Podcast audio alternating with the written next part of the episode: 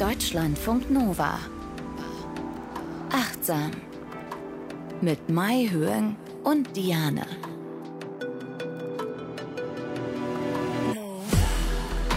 Na, herzlich willkommen. Schön, dass ihr dabei seid bei Achtsam. Wir wollen über Achtsamkeit sprechen. Wir wollen Achtsamkeit machen. Wir wollen dabei aber auch Spaß haben. Mai Hörn ist da. Hallo. Hallo. Verhaltenstherapeutin noch in Ausbildung, noch, noch, noch, bald nicht mehr. Und Psychologin und auch ein Mensch, der, ich kann fast sagen, Achtsamkeitsfan ist. Ein ganz großer Fan bin ich ja. Genauso wie du, ne? Ja, und du machst auch so Retreats regelmäßig, ne? Ja, total gerne. Also mein längstes Retreat ging drei Monate lang. Das war unglaublich spannend. Da habe ich mich wirklich richtig zurückgezogen. Aber ich merke immer, das hilft total, wenn man auch in so einer Umgebung ist und diese ganzen Ablenkungsquellen des Alltags nicht da sind, dass man sich dann wirklich nochmal auf so einer tieferen Ebene darauf einlassen kann. Was passiert bei einem Achtsamkeitsretreat? Es gibt einen sehr klaren Tagesablauf, weil da muss man dann auch nicht planen. Man steht in der Regel sehr früh auf, also so um 6.30 Uhr oder manchmal sogar 6 ist die erste Sitzmeditation und es gibt Gehmeditationen gemeinsam, aber auch Arbeitsmeditation, weil so ein Kloster äh, muss ja auch irgendwie, ja, man muss sich ja darum kümmern und das macht man alles in Achtsamkeit. Wir essen in Stille und das, worüber wir hier sprechen, achtsames Essen beispielsweise, das machen wir alles gemeinsam. Man singt und so, also auch schöne Sachen. Ne? Und einen Tag nach dem anderen leben wir dann in Achtsamkeit oder auch wandern oder so kann man auch machen. Und fühlst du dich danach so resettet? Total. Also es ist wirklich so, ich fühle mich, als ob meine Batterien richtig, richtig aufgeladen sind. Das ist toll. Ach, ist das schön. Das wollte ja. ich mal immer schon mal ansprechen, weil die Marion erzählt immer von Retreats und das wollte ich noch mal genau ausführlich wissen. Und entschuldigt, ich vergesse ganz oft mich vorzustellen. Ich bin Diane Hielscher, ich bin Moderatorin, ich äh, meditiere seit Jahren und äh, habe viele, viele Bücher zu dem Thema gelesen und äh, liebe das Thema auch sehr und finde es wahnsinnig spannend da immer auch noch ganz viel zu lernen von Mai Hyung, die ja eben auch Psychologin ist und da immer ganz tolle, aufregende Studien für uns raussucht. Am Ende einer jeden Folge hier bei Achtsam gibt es eine Übung für euch, die sich übrigens Mai Hyung selber ausgedacht hat für uns alle. Also weil ja. jemand hat mal gefragt, wo denn das Buch sei, äh, aus dem sie vorliest. Es, es gibt kein Buch, noch nicht. Es gibt kein Buch, nein, es gibt kein Buch. Noch nicht, aber vielleicht ja, okay. bringst du demnächst eins raus mit deinen Übungen. Oder, beziehungsweise, na, man muss es ja schon hören. Deswegen sind wir ja, ja hier auch jetzt im Podcast hast, ne? weil Meditation lesen ist ja auch ein bisschen schwierig. Mhm. Aber äh, ja, danke für deine Kreativität, dass du uns hier immer diese tollen Übungen mitbringst. Und unser Thema heute ist etwas, was mich auch wahnsinnig bewegt und begeistert, nämlich das Lernen. Ich finde Lernen wirklich, wirklich toll. Ich war schon mit 16, 17 ein Weirdo und habe freiwillig VHS-Kurse gebucht zu irgendeinem Thema, ja. was mich interessiert hat. Und ich war Schön. immer die Jüngste. Ich saß dann zwischen 50-Jährigen. ja, und es war mir immer ein bisschen unangenehm, weil dann waren alle noch so, ach ja, wir wollten jetzt mal, keine Ahnung, irgendwas malen oder irgendwas lernen und die haben sich immer gewundert, was das Kind da macht. Naja, ich finde Lernen einfach wahnsinnig toll und wie wir jetzt rausgefunden haben, es ist auch gut für unsere geistige Gesundheit, es ist gut für die Achtsamkeitspraxis und ja, es ist gut für unser Gehirn, ne? Ja, und äh, ich bin auch ein großer Fan vom Lernen und ich, ja, ich glaube oft, wenn wir über Lernen sprechen, so in der Gesellschaft, man hat doch ein enges Bild manchmal, man denkt vor allen Dingen an, an die Schule, an Noten vielleicht auch, also manchmal ist vielleicht so ein fader Beigeschmack dabei, aber ich hoffe, dass wir heute ein bisschen darüber sprechen können, was es für, ja, verschiedene Bedingungen gibt, wie wir genauso begeistert lernen können wie du, ja, und euch alle inspirieren. Also erstmal lernen wir sowieso, ob wir wollen oder nicht. Äh, wenn wir irgendwo hinfahren, wo wir noch nie waren, zack, haben ja. wir was gelernt. Wenn wir ja. irgendeinen neuen Toaster aus der Packung holen und gucken, wo der angeht und wie der aussieht und wie man irgendwie das Krümelfach ausleert, zack, haben wir was gelernt. Es ist jetzt eben genau nicht so, dass es immer, dass man in eine Volkshochschule gehen muss dafür oder so. Unser Gehirn will sowieso lernen. Aber davon abgesehen, wenn wir aktiv was Tolles Neues lernen, dann fühlt sich das toll an. Ne? Warum ist das so? Ich denke, es hat auch was damit zu tun, dass wir uns selbstwirksam einfach fühlen. Wir wissen, okay, wir selbst haben eigene Fähigkeiten, wir können anknüpfen an unsere Ressourcen. Wir haben das Gefühl zu wachsen, vielleicht auch ein bisschen so ein neuer Mensch zu werden, eine neue Facette an der Persönlichkeit zu entwickeln entwickeln. Und irgendwie finde ich ja auch, das hat immer so was leicht Revolutionäres, finde ich, wenn man was Neues irgendwie macht, dass man auch sein Leben so ein bisschen verändern kann. Man ändert auch ja irgendwie so sein Denken, seine Wahrnehmung, kann Wissen nochmal integrieren. Es geht nochmal auf eine andere Ebene. Das sind ganz, ganz spannende Beobachtungen. Ich finde wirklich, jeder kann sich mal fragen, wie habt ihr euch eigentlich gefühlt, nachdem ihr etwas Neues gelernt habt? Ja? Was hat sich bei euch verändert? Ja, die, genau. Selbstwirksamkeit ist ja hier auch immer großes Thema bei Achtsam und beim Lernen. Das ist wirklich quasi das höchste Level der Selbstwirksamkeit. Wenn man was mhm. gelernt hat und es dann auch anwendet, also keine Ahnung, erinnert ihr euch noch, wo ihr Englisch gelernt habt und dann das erste Mal auf englischen Kaffee oder so bestellt habt oder keine Ahnung, was auch immer, eine Eiscreme oder so. Das ist so, wow, ich habe ja. gerade in einer anderen Sprache mit einem anderen Menschen gesprochen. Lauter so Momente, die das so aufregend machen, finde ich. Und es ist, wir haben es eben gesagt, auch gut für unser Gehirn, weil wir unser Gehirn damit formen, nämlich mit Neuroplastizität. Genau, unser Gehirn, das besteht aus etwa 85 Milliarden Neuronen. Das ist mehr als die Anzahl der Sterne, die man mit bloßem Auge am Nachthimmel sehen kann. Und wenn wir lernen, entstehen wirklich neue Verbindungen zwischen diesen Neuronen. Und das heißt, das ist die Fähigkeit, dass unser Gehirn sich wirklich verändern kann. Es können Fähigkeiten oder Verbindungen gestärkt, geschwächt oder abgebaut werden. Und je mehr wir etwas tun und immer wieder wiederholen, desto stärker werden diese Verbindungen. Und ich weiß noch, in der Vorlesung haben wir immer gelernt, use it or lose it. Ja, also man muss es wirklich auch anwenden, wenn man was Neues gelernt hat. Also immer wieder ein Cappuccino auf Englisch bestellen zum Beispiel. ja. Oder was anderes, auch mal ein genau. anderes Gericht. Ja, ja, genau. Ja. ja, ja, wenn man lange, auch das, bestes Beispiel, wenn man lange dann nicht diese andere Sprache, welche es auch immer sei, mhm. benutzt hat, dann weiß man ja, Mist, ich bin jetzt hier ein bisschen eingerostet, ich muss das mal wieder machen. Use it or lose it äh, gilt also wie gesagt, nicht nur bei den Körperlichkeiten, wenn wir Sport machen oder so, bei Muskeln, sondern auch in unserem Gehirn.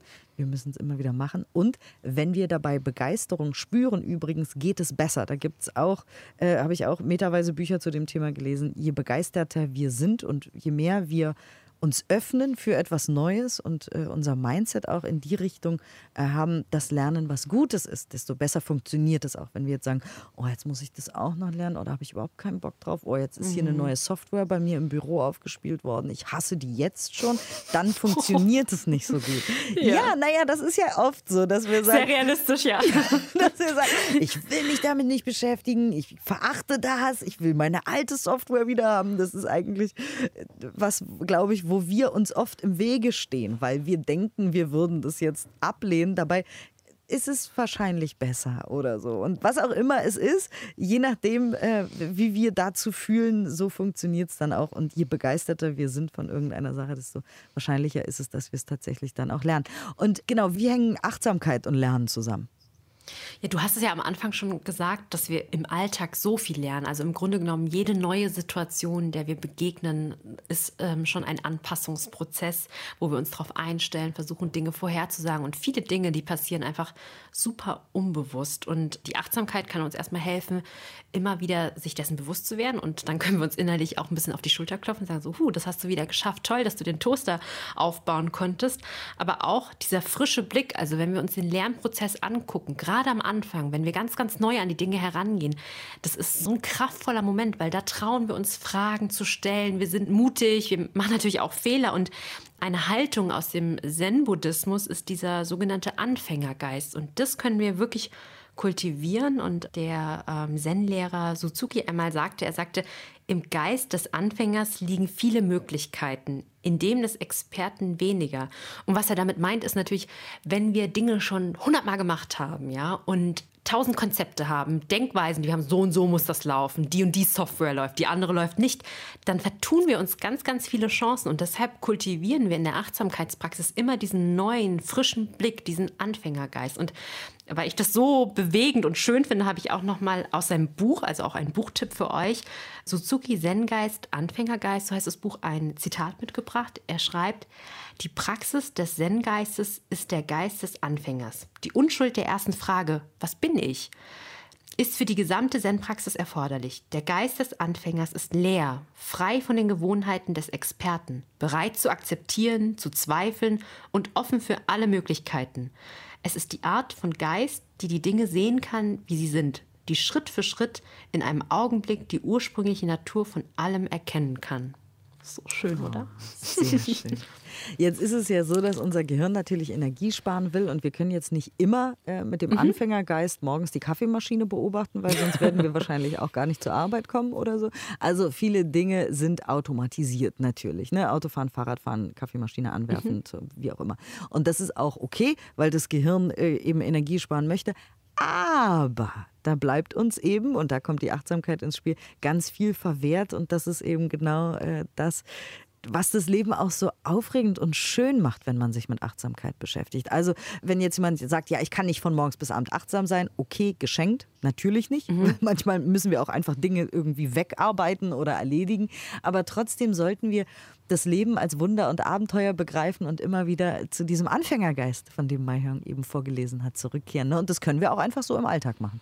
Das können wir im Alltag machen, beispielsweise mit dem Gehen. Das ist ja eine Handlung, die wir ganz automatisch machen, ähm, weil wir es einfach schon können und eigentlich an sich nichts mehr Besonderes. Aber mit dem Anfängergeist kann das sehr wohl zum Wunder werden. Und da habe ich jetzt noch ein Zitat, aber es ist auch das letzte für heute, mitgebracht Ach aus du, dem ich Buch. schön. Ja, genau. Aus ähm, Das Wunder der Achtsamkeit von Thich Nhat Hanh. Das ist ein vietnamesischer Zen-Meister und das war das erste Buch, was ich über Achtsamkeit gelesen habe. Und es hat natürlich mein Leben verändert. Also das kann ich euch auch sehr ans Herz legen. Und er schreibt, ich setze jeden Fuß voller Achtsamkeit auf die Erde, im Wissen, dass ich auf einer wunderbaren Erde gehe. In solchen Augenblicken ist Dasein eine wunderbare und geheimnisvolle Wirklichkeit. Normalerweise betrachten es Menschen als Wunder, wenn jemand auf dem Wasser oder in der dünnen Luft gehen kann. Das wirkliche Wunder besteht für mich aber nicht darin, auf dem Wasser oder in der dünnen Luft zu gehen, sondern auf der Erde. Jeden Tag sind wir Teil eines Wunders, das wir nicht einmal als solches sehen. Ein blauer Himmel, weiße Wolken, grüne Blätter, die schwarzen, neugierigen Augen eines Kindes, unsere eigenen Augen. Alles ist ein Wunder. Ja, das fasst das nochmal so für mich zusammen. Und ich, also ich finde, wenn man mit dieser Haltung durchs Leben geht, oder ich merke es wirklich bei mir selbst, und ich versuche das immer wieder einzuladen ähm, in meine Handlung, in mein Denken oder auch in meine Sprache. Erstens, ich bin super dankbar, ich bin auch viel glücklicher und ich merke einfach, es regnet irgendwie Einsichten. Also so ganz banale Sachen wie gehen zum Beispiel. Ich bin letztens gewandert und dann habe ich irgendwie wieder so gedacht, ja, ein Schritt nach dem anderen und man kommt auch oben an. Also mhm. das sind so, man kennt das ja irgendwie, aber diese Einsicht im Leben, das so zu lernen und so, ah, das ist es wieder. Das ist einfach toll. Also so und schön. Dieses Gefühl, total, absolut. Ja. Dieses Anfängergeistgefühl. Ich habe auch gestern Abend also ich lebe ja auch in einer Großstadt und ich habe mir was zu trinken gekauft, weil ich Durst hatte, habe ich mich kurz an eine ganz hässliche Ecke in einer Großstadt gesetzt. Aber mhm. der Himmel war rosa, weil die Sonne gerade unterging und es roch irgendwie nach Frühling und da waren Vögel. Und ich war so glücklich für ein mhm. paar Sekunden. Einfach weil ich nur im Moment war und weil es nach Frühling roch und weil ich Vögel gehört habe mitten in der Großstadt. Und als ich auf einmal wieder in Gedanken war, habe ich gemerkt, okay, es ist voll ekelhaft und räudig hier zu sitzen und bin schnell wieder weggegangen. Aber als ich nur im Moment war, ohne Gedanken und wirklich nur in den Himmel geguckt habe, war es mhm. wunder, wunderschön und ganz poetisch. Und quasi als ich meinen achtsamen Moment verloren habe, da bin ich dann wieder aufgestanden und bin weiter. auf jeden Fall Anfängergeist macht wirklich glücklich. Das können wir euch nur immer wieder erzählen. Ist das schön. Und du hast ein Experiment auch äh, mitgebracht. Ne? Also was, ja. was man immer alles dabei hat. Ne? Studien ja. und Experimente. Ja, das ist ein Experiment, das heißt das sogenannte Kerzenproblem und das zeigt nochmal, dass dieser Anfängergeist uns auch tatsächlich kreativer werden lässt oder dass wir besser Lösungen finden können. Und in diesem Experiment werden Menschen gebeten, eine brennende Kerze an einer Wand äh, zu hängen, wo so, eine, so ein Korkbrett befestigt ist. Und sie haben die Aufgabe, das sollen sie daran befestigen, ohne dass das Wachs der Kerze auf den Boden tropft. Ah, die und sie kriegen, ich. ja genau, dann weißt du ja auch schon den Ausgang. Ne? Ja. Ähm, genau, aber die sollen das natürlich nicht kennen, weil sonst klappt das Ganze nicht. Aber die kriegen eine Kerze, eine Schachtel mit Streichhölzern und eine Schachtel mit Reißzwecken. Und was man dann ja beobachtet ist, die meisten, die kriegen das nicht so gut hin. Warum ist es so? Weil sie diese Schachtel als Behälter für die Reißzwecken einfach sehen. Und die können sich nicht von dieser Funktion lösen, weil die Lösung des Ganzen ist, die Reißnägel aus der Schachtel nehmen, die Kerze rein in diese Schachtel und dann mit den Reißnägeln diese Schachtel ans Korkbrett fixieren und dann mit den Streichhölzern die Kerze anzünden. Fertig ist das Problem. Und was sich aber gezeigt hat, ist, dass eine bestimmte Gruppe von Menschen das sehr gut kann, nämlich ähm, Fünfjährige, ähm, haben Forschende gezeigt, weil die die haben so eine fließendere Funktionsauffassung. Die sehen gar nicht so sehr, ah ja, Schachtel, Reißzwecke, ist doch klar, da dürfen nur Reißzwecken rein. Und, äh, sondern die denken, ah, man kann also literally outside the box thinking. Und die können das dann besser lösen. Ja, und das heißt, es bringt uns immer wieder diesen frischen Blick auf den Anfängergeist. Wir schieben unsere Konzepte beiseite und fangen ganz von vorne an. Und Lernen macht nicht nur glücklich, sondern schult auch unsere kognitiven Fähigkeiten. Also ja, wie gesagt, wir hatten ja. schon, schon am Anfang über Neuroplastizität gesprochen. Also es ist auch gesund. Ja, jetzt wird es auch wieder krass. Also diese Studie, die von Linas et al. Ähm, 2020 im Journal of Gerontology da haben die geguckt, naja, was ist mit älteren Erwachsenen im Alter von 58 bis 86 Jahren? Was ist, wenn wir denen sagen, die sollen mal mehrere Fähigkeiten erlernen? Dinge, die sie noch nicht können, beispielsweise Spanisch sprechen, Musik komponieren, malen oder einen Umgang mit einem Tablet beispielsweise. Und das sollten sie für drei Monate machen. Und tatsächlich zeigte sich am Ende dieser drei Monate, natürlich äh, verbessert sie, sich ihre Fähigkeiten im Spanisch sprechen und so weiter und so fort, aber auch ihre kognitiven Fähigkeiten, also Arbeitsgedächtnis oder kognitive Kontrolle. Das heißt, obwohl das gar nicht spezifisch mit irgendwelchen Gedächtnistests oder so geübt wurde, hat sich das auch verbessert. Und was sich auch gezeigt hat nach drei Monaten ist, dass sich ihre hm, kognitive Fähigkeiten, dass die vergleichbar waren mit Menschen im mittleren Alter, also im Schnitt 30 Jahre jünger. Wahnsinn. Also Leute, lernt und werdet dabei kognitiv jünger, ohne dass ihr irgendwelche langweiligen Gedächtnistests macht. Ja. Wahnsinn. Und es gab äh, früher, ja, äh, gab es mal diesen Begriff, wir müssen jetzt lebenslang lernen. Und dann war das so, ach ja, stimmt. Weil früher hatte man ja einen Job, den hat man dann sein Leben lang ausgeübt, bis zur Rente und fertig war. Ich weiß, da sind wir nicht mehr. Und dann in diesem Zuge hieß es dann, ah, es wäre schon besser, wenn wir lebenslang lernen. Also wenn wir ab und zu mal so eine Fortbildung besuchen. Dann waren viele schon so, oh, voll anstrengend, kein Bock. Ähm, aber ich glaube, unter lebenslangen Lernen ist ein bisschen noch was anderes gemeint, als ab und zu mal eine Fortbildung unwillig zu besuchen. Also ich glaube wirklich, das Leben ist lebenslanges mhm. Lernen. Also allein die Formulierung lebenslanges Lernen ist fast schon absurd weil wir können es nicht verhindern. Aber wenn wir es, danke für diese Studie hören, auch noch aktiv vorantreiben, dieses Lernen in unserem Leben und als etwas Wunderbares begreifen und als Wachstumschance und als Freude und als etwas, was uns jung hält und ja bewusster werden lässt, dann ist es ja noch schöner. Ja. Und nicht irgendwas, was man jetzt auch noch abhaken muss, sondern einfach das Leben als Abenteuer und Wunder begreifen und sagen, was gibt es da alles Tolles draußen zu lernen, wie schön das ist. Aber das kann auch gefährlich werden, wenn man es zu leidenschaftlich macht. Ja, genau, weil ich habe mir noch überlegt, naja, ähm, was ist für Lernen noch wichtig? Ja, auch Leidenschaft. Und dann habe ich geguckt, naja, was gibt es denn in der Psychologie zu Leidenschaft?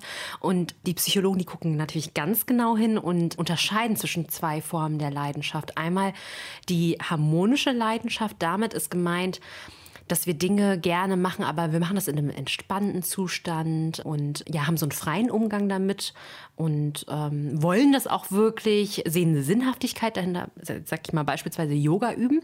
Aber es gibt auch eine Sie sagen so eine besessene Form, so eine obsessive Form davon, ja, dass man, wenn man diese Tätigkeit ausführt, dass man zwar schon sich damit verbunden fühlt, aber dann Konflikte mit anderen Lebensbereichen hat, also zum Beispiel die Freunde vernachlässigt, wenn man es wirklich einfach übertreibt. Ne? Und ich würde sagen, die harmonische Leidenschaft ist sowas wie, ich will das wirklich machen, ja, und die besessene Form ist halt, ich muss irgendwie, ja, also ich habe mich da, ich habe diesen Weg schon irgendwie eingeschlagen und jetzt muss ich. Und dann habe ich mal geguckt nach einer Studie, die hat untersucht, wie diese zwei Formen Formen von Leidenschaft mit Selbstmitgefühl und äh, mit Angst vor Selbstmitgefühl zusammenhängen. Und ähm, die hatten zwei Studien innerhalb dieser einen Studie. Da haben sie am Anfang erstmal 349 Studierende online befragt und geguckt, wie hängen diese zwei Formen der Leidenschaft und mit dem Selbstmitgefühl zusammen. Und tatsächlich zeigte sich, je mehr die Leute angaben, so eine harmonische Leidenschaft zu haben, desto mehr Selbstmitgefühl hatten sie. Wenn es aber um diese besessene Form der Leidenschaft ging, dann ging es mit einem geringeren Selbstmitgefühl einher und auch mit einer einer Angst, irgendwie selbst mitfühlen, sich selbst gegenüber zu sein. Und in der zweiten Studie, da haben die so ein Paradigma entwickelt, wo die eine Gruppe eine Schreibaufgabe durchführen musste die quasi diese besessene Leidenschaft aktivierte. Und da zeigte sich auch, im Anschluss dieser Aufgabe hatten, war das Maß an, an Furcht vor Selbstmitgefühl viel, viel größer. Und warum bringe ich diese Studie mit? Die Forschenden, die haben sich halt einfach gefragt, ist es wahrscheinlich, dass Menschen Selbstmitgefühl entwickeln, wenn sie bei einer Leidenschaft in ihrem Leben versagen? Und dann sagen sie halt, es kommt halt darauf an, was für eine Form von Leidenschaft. Ne? Und ich denke, wenn wir sagen, naja, wir wollen im Leben Dinge lernen und wir brauchen ja auch eine bestimmte Passion, die uns motiviert, immer wieder zu gucken, naja, Vorsicht, warum mache ich denn das eigentlich? Also ähm, vernachlässige ich dabei auch Dinge oder mache ich das wirklich, weil ich das möchte und weil es mich erfüllt und mache ich es auch entspannt? Aber man kann das ja auch wunderbar verbinden, zum Beispiel die Verbundenheit mit Freunden oder überhaupt allgemein anderen Menschen, indem man mhm. seine Leidenschaft findet, lernt und sich mit anderen verbindet und das irgendwie zusammen macht. Ne? Das ist ja, ja, ich meine, so wurden Vereine erfunden. Genau. Ja, stimmt. Ja. ja, stimmt. Ja, genau. Dass man das nicht, aber auch nicht zum Drill macht. Also immer wieder so gucken, ja, mache ich das gerne, will ich da auch hin oder mache ich das aus so einem Verpflichtungsgefühl? Das ist nie gut, wenn man irgendwie die Dinge nur noch abhakt, weil man denkt, man müsste es machen. Muss gibt es ja eh nicht. Ne? Eben genau. Und auch nur mit Begeisterung funktioniert es und dann bleibt man ja auch dran. Ich meine, sei es jetzt Sport oder irgendeine Sprache mhm. lernen, wenn man da eigentlich keinen Bock drauf hat, wird man es eh nie machen. Das wissen wir alle. Deswegen funktionieren ja, ja ganz viele Neujahrsvorsätze auch einfach nicht, weil wir es eigentlich gar nicht richtig wollen wir sagen dann das oder, oder wir, wir erzählen uns eine Geschichte darüber, dass wir es müssten, aber wir fühlen es nicht so richtig gut. Da haben wir auch schon öfter drüber gesprochen, über unsere Gedanken, die man ja auch nicht immer so hundertprozentig ernst nehmen muss, aber das ist jetzt eine mhm. andere Geschichte. Ähm, also da ist auch immer wieder wichtig beim Lernen zu gucken, geht es mit meinen Werten einher? Also ist das, was ich da lerne und was ich mit Leidenschaft verfolge, entspricht es wirklich der Art, wie ich leben möchte? Richtig, also immer wieder reflektieren, schauen, was, äh, welche Werte liegen dem zugrunde, welche Absichten habe ich, woher kommt das, ist es vielleicht etwas, was mir weitergegeben wurde, du solltest Klavier spielen, ja, genau, und dann kann man wirklich äh, seinen Werten ähm, folgen und dabei auch glücklich werden dabei. Und wenn wir lernen, dann geht es ja nicht nur um Sprachen oder ein Instrument oder so, sondern auch im Leben unsere Rolle zu finden, ne? Ja, ich finde das so, so wichtig, diese Frage, auch dieses Lernen wirklich auszuweiten, weil wir haben einfach unterschiedliche Aufgaben in unserem Leben, in unterschiedlichen Lebensphasen. Also wenn beispielsweise, wenn man den Arbeitsplatz verliert oder in einen neuen Beruf reingeht oder nach einer Trennung, nach einer Scheidung oder wenn ein Mensch, der eine ganz wichtige Rolle im eigenen Leben hatte, vielleicht auch stirbt oder so, dass man dann vor der Aufgabe steht, jetzt eine neue Rolle finden zu müssen. Und wenn Patienten sich bei mir vorstellen manchmal und, äh, und sie denken so, warum kommt ausgerechnet jetzt die Depression oder äh, warum bin ich so verwirrt, warum habe ich eine Angststörung? Und wir gucken uns einfach die unterschiedlichen Lebensphasen an. Also wenn das ein junger Mann ist, der jetzt gerade seinen ersten Job hat und dann will er direkt eine Familie gründen und so, so viele Aufgaben, dann muss man einfach nur in diese Lebensphasen Phasen gucken. Und ein schönes Modell, was ich euch jetzt hier nicht ganz vorstellen will, aber als Tipp, das könnt ihr nachgucken, ist ähm,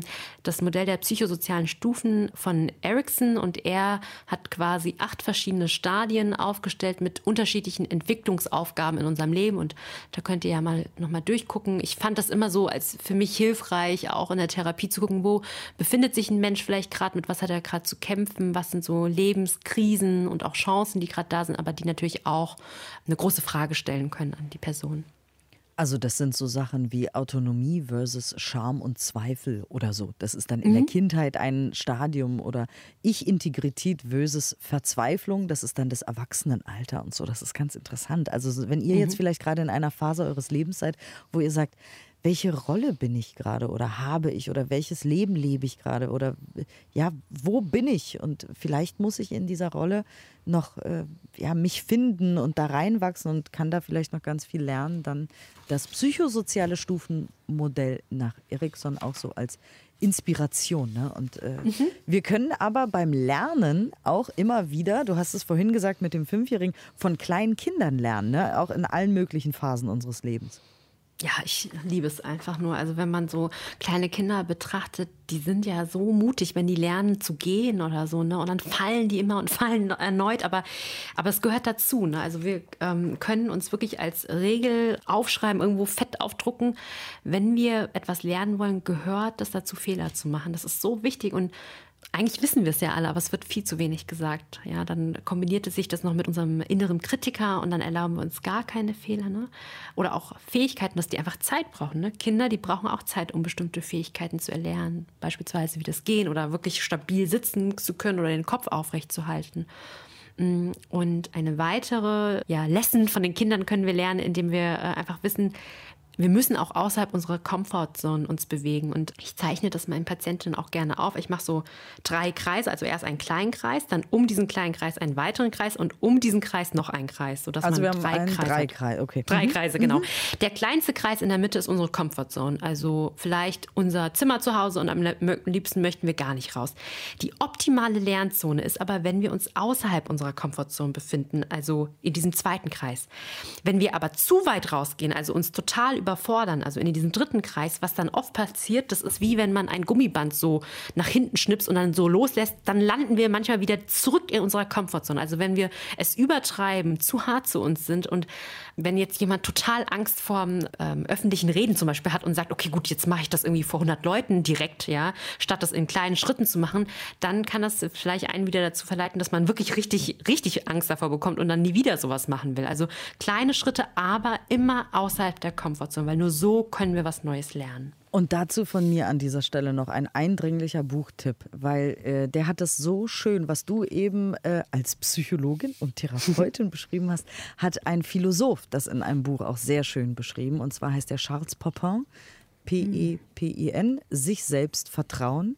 Kleine Philosophie der Zuversicht heißt das Buch. Und ich habe das schon zweimal gelesen und ich werde es, oh. glaube ich, auch noch ein drittes Mal lesen. Es ist so schön, es ist ganz poetisch und es geht genau darum, sich selbst zu vertrauen, indem man hier mal seine Komfortzone verlässt und da mal und sich vielleicht mal kurz überfordert, dann wieder zurückgeht, dann sich ausruht, um sich selbst zu vertrauen, um Selbstvertrauen aufzubauen und auf diese Art und Weise ganz viel lernt. Denn nur durch das Scheitern und durch das Lernen können wir uns selbst vertrauen und dadurch und das ist so schön, weil das Wort ist ja genau das gleiche, Selbstvertrauen entwickeln und dadurch können wir mhm. uns in der Welt zurechtfinden und wiederum selbstwirksam fühlen und so. Und das Buch ist wirklich sehr schön. Sich selbst vertrauen heißt es einfach nur. Es ist ein kleines türkises Buch zu schön. diesem Thema. Mhm. Ja, dann sind wir auch schon fertig. Ich könnte ja stundenlang weiter Ja, genau. Ja. Das ist ja total ja. toll.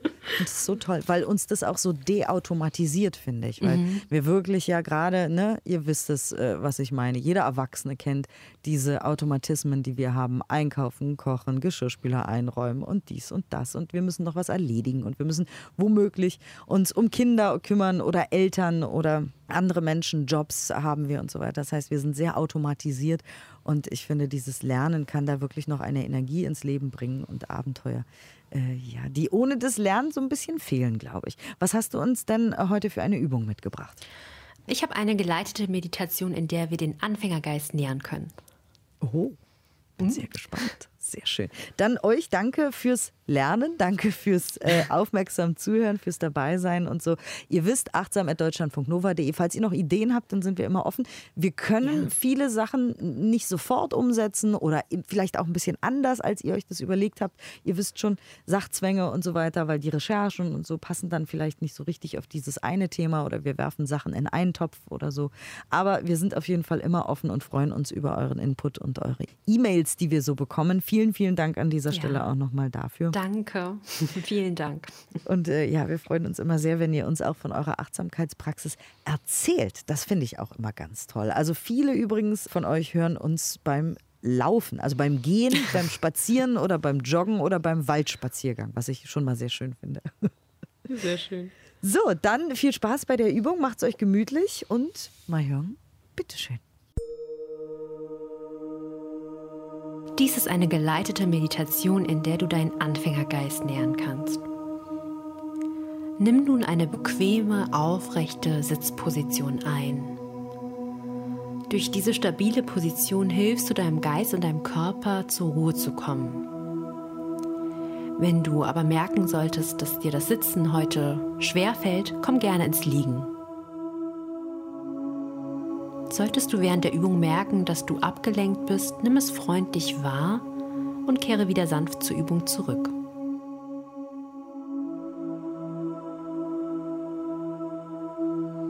Nimm nun neugierig Kontakt mit deiner Atmung auf.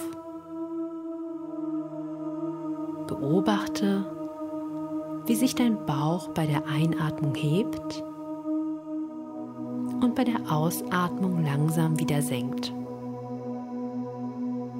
und verweile einen Moment bei dieser Bewegung.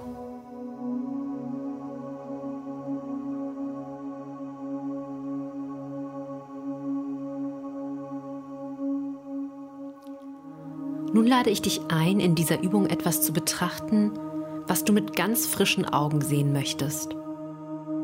Das kann ein Gegenstand sein, zum Beispiel eine Zahnbürste, eine Beziehung zu einer Person oder ein Konzept oder eine Idee, wie zum Beispiel Liebe oder Frieden. Lass dir einen Moment Zeit.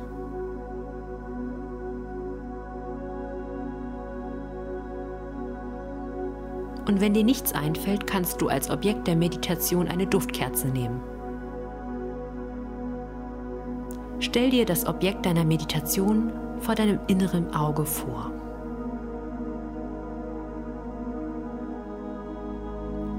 Wie würdest du es einem Wesen erklären, das dich versteht, aber eben erst auf der Erde angekommen ist und das Objekt nicht kennt? Gibt es eine bestimmte Form oder eine Farbe? Welche Eigenschaften hat es?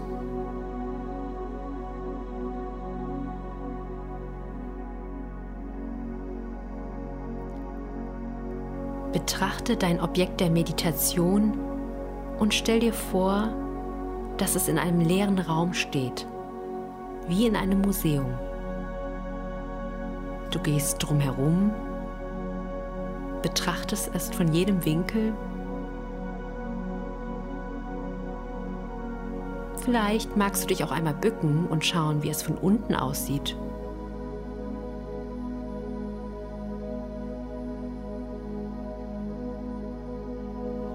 Frag dein Objekt der Meditation mal, was bist du? Woher kommst du?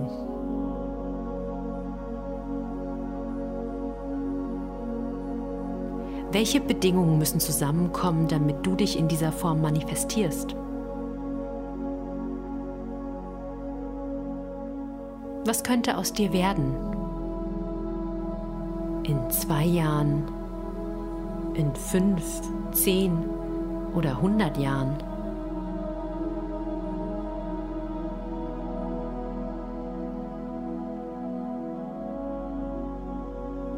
Spürst du vielleicht einen Impuls, etwas an deinem Objekt der Meditation zu verändern? Vielleicht die Farbe, Größe, das Gewicht oder die Distanz? Nimm diesen Impuls wahr.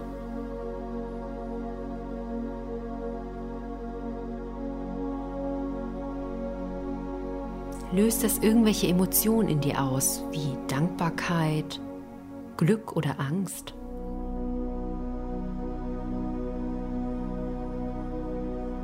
Es gibt kein richtig oder falsch. Du lernst es einfach nur kennen.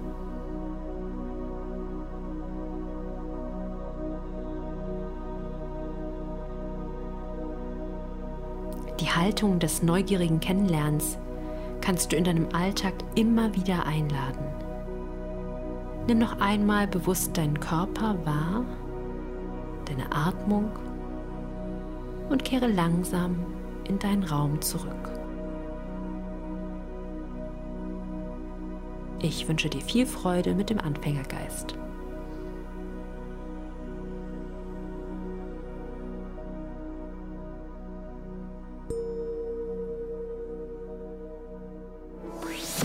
Deutschlandfunk Nova. Achtsam. Jeden Donnerstag neu. Auf deutschlandfunknova.de und überall, wo es Podcasts gibt. Deine Podcasts.